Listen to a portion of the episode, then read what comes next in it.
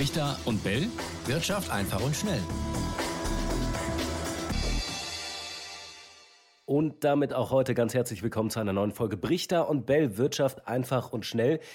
Ja, und wir müssen heute über die Inflation sprechen. Das große Schreckgespenst der letzten Monate, der letzten Jahre. Und jetzt gibt es langsam Licht am Ende des Tunnels. Es gibt immer mehr Daten, die darauf hindeuten, dass die Inflation womöglich doch schneller wieder nach unten gehen könnte. Also, dass sich die Preise auf Dauer dann doch wieder entspannen könnten. Gerade erst die Erzeugerpreise veröffentlicht worden. Ähm, die sind äh, das erste Mal seit Mai 2020 wieder gesunken und zwar richtig ordentlich um über vier Prozent. Sprechen wir alles drüber heute, geben wir euch einen kleinen Einblick. Äh, Raimund, ähm, direkt die Frage an dich. Warum war das jetzt so wichtig mit den Erzeugerpreisen? Was sind das äh, eigentlich für, für Preise? Was, was geben die äh, für eine Info und warum ist das so wichtig, dass sie gefallen sind? Genau, das ist natürlich tatsächlich ein erstes Anzeichen dafür, dass sich der Inflationsdruck abschwächt. Warum sind Erzeugerpreise wichtig? Für das, was wir zahlen, äh, ganz klar, das sind die Preise, die die Unternehmen zahlen, bei denen wir dann einkaufen. Ähm, zum Beispiel für Rohstoffe oder Waren, die Sie selbst einkaufen müssen. Und äh, die Preise, die Sie dort zahlen, die geben Sie in der Regel ja dann, wenn es geht, an uns Verbraucherinnen und Verbraucher weiter. Und wenn jetzt der Druck von den Erzeugerpreisen auf die Unternehmen nachlässt, heißt das letztendlich können auch wir damit rechnen, dass äh, eventuell zumindest die Preissteigerungsraten, die wir in den letzten Monaten gesehen haben, ja von rund 10 Prozent, dass die nicht mehr zu sehen sein werden in den nächsten Monaten, sondern sukzessive zurückgehen. Einen äh, Effekt haben wir übrigens auch schon gesehen, und zwar an den Tankstellen. Die Spritpreise, das haben wir ja gemerkt, sind in den, in den letzten äh, Wochen deutlich nach unten gegangen. Und das hängt damit zusammen, dass eben die Rohstoffpreise, mhm. in diesem Falle das Öl, jetzt in den letzten äh, Wochen doch deutlich nachgegeben hat. Vielleicht auch da nochmal äh, kurz den Zusammenhang. Warum lässt der Preis nach? Ist das Angebot und Nachfrage auf den weltweiten Märkten oder wie hängt das zusammen? Also zunächst kann man natürlich festhalten, tatsächlich ist ähm, der Ölpreis schon ja seit dem seit der Spitze so im im März und dann noch mal eine zweite Spitze im Juli geht er tendenziell zurück. Das ist schon interessant deshalb, weil wenn wir die Inflationsrate ja messen, dann ist das ja immer äh, im Vergleich zum äh, gleichen Vorjahresmonat. Und wenn wir dann äh, jetzt äh, in Richtung Januar, Februar 23 gehen, dann vergleicht sich der Ölpreis mit den Preisen, die wir im Januar, Februar 22 gehabt haben. Und da gab es ja den großen Anstieg. Das heißt, da wird dann nicht mehr allzu viel an Plus übrig bleiben. Möglicherweise wirken dann die Ölpreise sogar dämpfend. Und wir haben ja darüber, da auch häufig drüber gesprochen. Märkte übertreiben gerne. Sie haben dann in Richtung äh, Frühjahr, Sommer übertrieben und da gehen die Preise jetzt tendenziell zurück.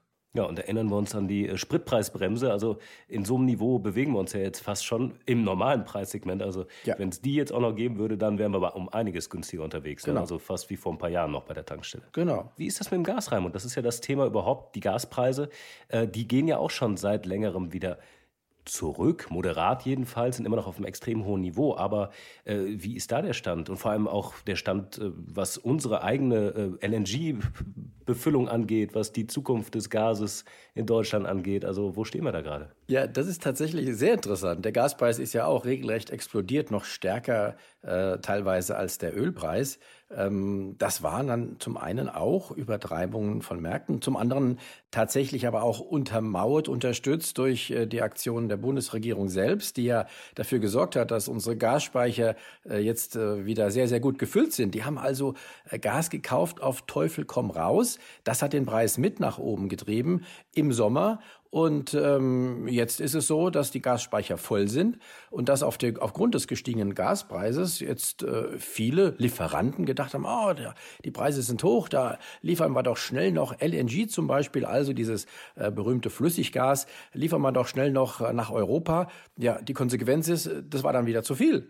Äh, dann haben die Schiffe, die dann dieses Flüssiggas geladen hatten, die konnten gar nicht anlanden, konnten ja gar, gar nicht loswerden, mussten dann auf den, äh, auf den Meeren noch hin und her kreuzen und äh, sind das Gas jetzt gar nicht losgeworden. Und das äh, fällt dann wieder auf den Gaspreis zurück. Das heißt, der ist wieder deutlich nach unten gegangen und damit auch eine Entspannung von der Rohstoffseite. Das heißt nicht, dass jetzt alles in Butter ist und dass wir jetzt äh, mit weiter sinkenden Preisen rechnen müssen, aber zumindest die ähm, Entwicklungen bei Öl und Gas zeigen doch, dass sich hier einiges zum Positiven gewendet hat, also eine Entspannung äh, tatsächlich nicht nur zu erwarten ist, die ist auch schon eingetreten. Apropos äh, Rohstoffe, lass uns nochmal einen Schritt zurück machen zum Öl, also auch äh, zum Thema Sprit. Äh, Saudi-Arabien hat ja auch äh, diese Woche äh, bei der Fußball-WM wirklich ein beachtliches Ergebnis erzielt gegen Argentinien. Und, und weitere OPEC-Mitgliedstaaten, da sind wir nämlich beim eigentlichen Thema, die haben ja auch jetzt ganz laut überlegt, eine Erdölproduktionserhöhung an den Start zu bringen. Anfang Dezember will man darüber sprechen. Wie, wie kommt das jetzt wieder alles zusammen und welches Ziel soll das haben? Also das ist wirklich sehr interessant, aber lass, mich, lass mich gerade nochmal auf Saudi-Arabien eingehen, weil du sagst, die hätten einen Erfolg bei, äh, beim, äh, bei der WM gehabt. Ähm, die haben auch einen Riesenerfolg gehabt, muss man leider sagen, ähm, beim Weltklimagipfel. Denn die Öllobby, die auch von Saudi-Arabien unterstützt wird, die hat tatsächlich äh, verhindert, äh, dass hier schärfere Maßnahmen zum Klimaschutz einge, äh, zumindest vereinbart worden sind. Also das auch leider ein Erfolg von Saudi-Arabien. Jetzt kommen wir aber zurück zu deiner Frage. Ähm, tatsächlich ist es so, und das mag jetzt einige verwundern, die Ölförderländer haben ja erst ihre Produktion gedrosselt, also zurückgefahren, um den Preis eben zu stützen, weil der, mhm. wie ich ja gerade sagte, schon seit, äh, seit dem Sommer rückläufig war. Wie kommt es jetzt zu dieser Meldung, dass die Förderung wieder erhöht werden soll? Man muss allerdings sagen, diese Meldung vom Wall Street Journal, die ist umgehend dann am Abend des äh, Montagabend noch wieder dementiert worden von Saudi-Arabien. Aber dennoch bleibt da irgendetwas im Hintergrund haften, nämlich es gab ja eine, einen großen Zwist zwischen den USA und Saudi-Arabien eben wegen der beschlossenen äh, Förderkürzung. Da gab es echt Streit, auch hinter den Kulissen.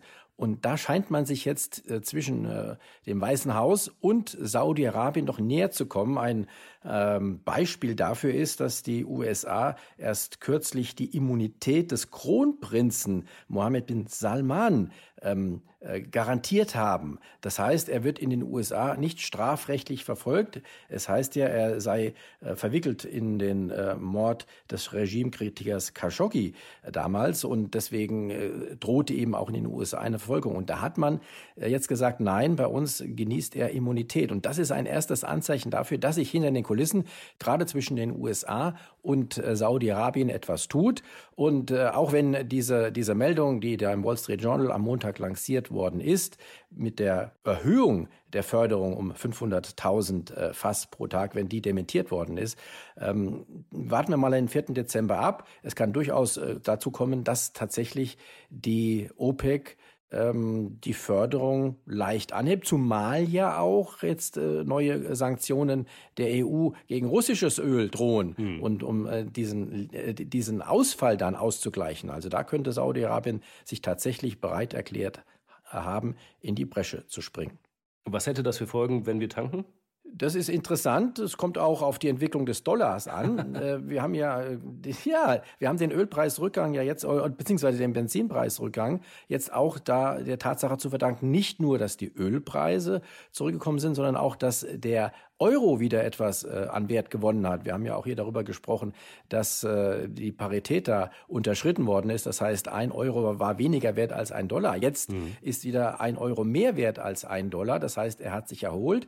Der Eurokurs, auch das wirkt sich positiv auf unsere Tankpreise aus.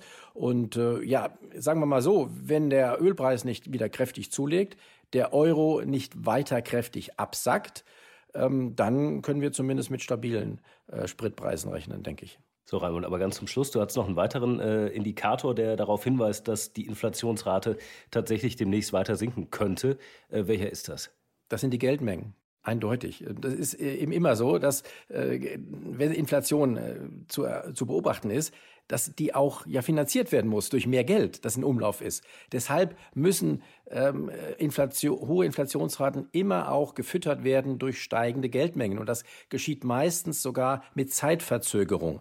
Deshalb war es für viele Experten nicht verwunderlich. Wir haben ja über die Geldmengenexplosionen quasi geredet äh, in Zeiten der Corona-Krise durch die diversen Hilfsprogramme, nicht nur in mhm. Deutschland, in Europa, auch in den USA. Da, da sind die Geldmengen explodiert. Und das hat sich dann tatsächlich mit einer Verzögerung von etwas mehr als einem Jahr dann in den Inflationsraten niedergeschlagen. Dann sind die explodiert.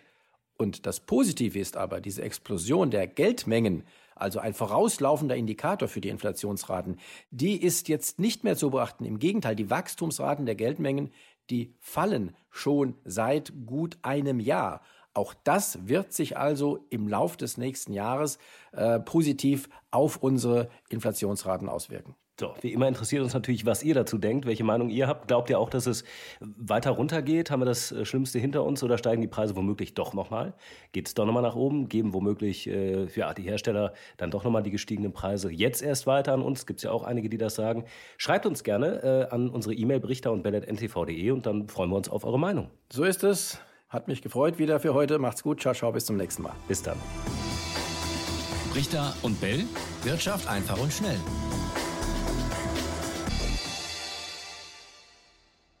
Dieser Podcast ist eine Produktion der Audio Alliance.